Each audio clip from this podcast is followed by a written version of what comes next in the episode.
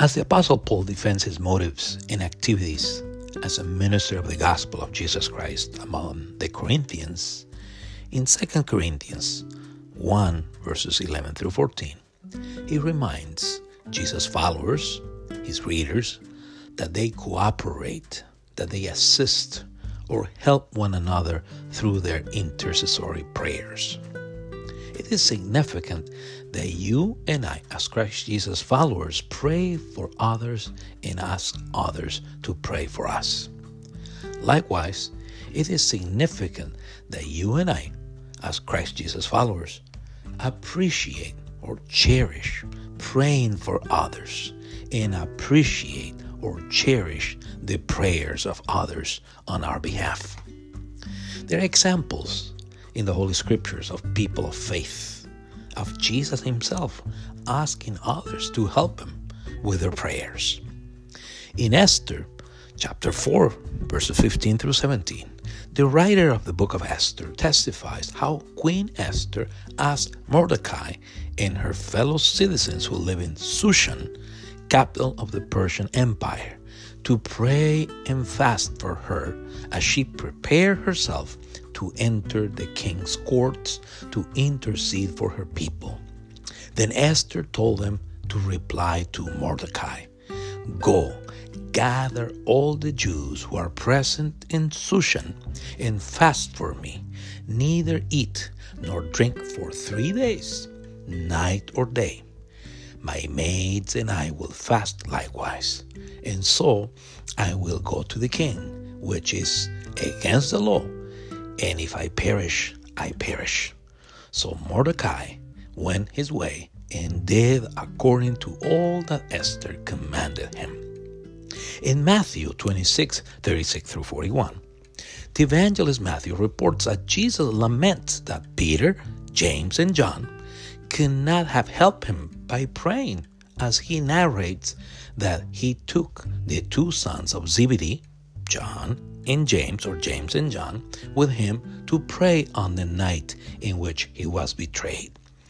And he took with him Peter and the two sons of Zebedee, and he began to be sorrowful and deeply distressed. Then he said to them, My soul is exceedingly sorrowful even to death. Stay here and watch with me. He went a little farther and fell on his face and prayed, saying, O oh, my Father, if it is possible, let this cup pass from me. Nevertheless, not as I will, but as you will. Then he came to the disciples and found them sleeping, and said to Peter, What? Could you not watch with me one hour? Watch and pray, lest you enter into temptation. The spirit indeed is willing, but the flesh is weak. In Romans 15:30, Paul asked Jesus' followers who live in Rome to help him with their prayers as he as he planned to go to Spain to share the gospel with people who live in such a region of Europe. Now I beg you, brethren, through the Lord Jesus Christ and through the love of the Spirit that you strive together with me in prayers to God for me.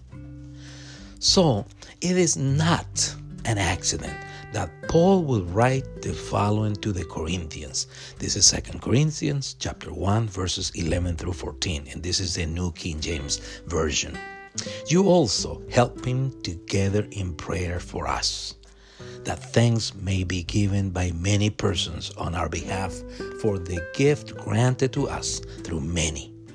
For our boasting is this the testimony of our conscience that we conducted ourselves in the world in simplicity and godly sincerity, not with fleshly wisdom, but by the grace of God, and more abundantly toward you.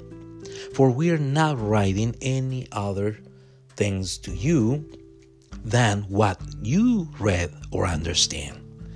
Now I trust you will understand, even to the end, as also you have understood us in part, that we are your boast, as you also are ours in the day of the Lord Jesus. Now, this is the New Living Translation of the same passage, 2 Corinthians chapter 1, verses 1, uh, 11 through 14. And you're helping us by praying for us. Then many people will give thanks because God has graciously answered so many prayers for our safety. We can say with confidence and a clear conscience that we have lived with a God given holiness and sincerity in all our dealings. We have depended on God's grace, not on our own human wisdom. That is how we have before the world, and especially toward you.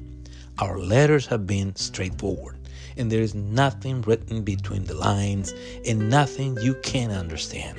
I hope somebody or someday you will fully understand us, even if you don't understand us now. Then, on the day when the Lord Jesus returns, you will be proud of us in the same way we are proud of you.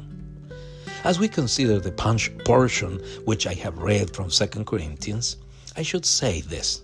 The 2 Corinthians is a letter which is characterized by being a personal one from the Apostle Paul. Paul reveals a lot about his person, about his trials, about his adversaries, about his thoughts, about his feelings, about his ministry, and about his spiritual experiences through his missionary trips.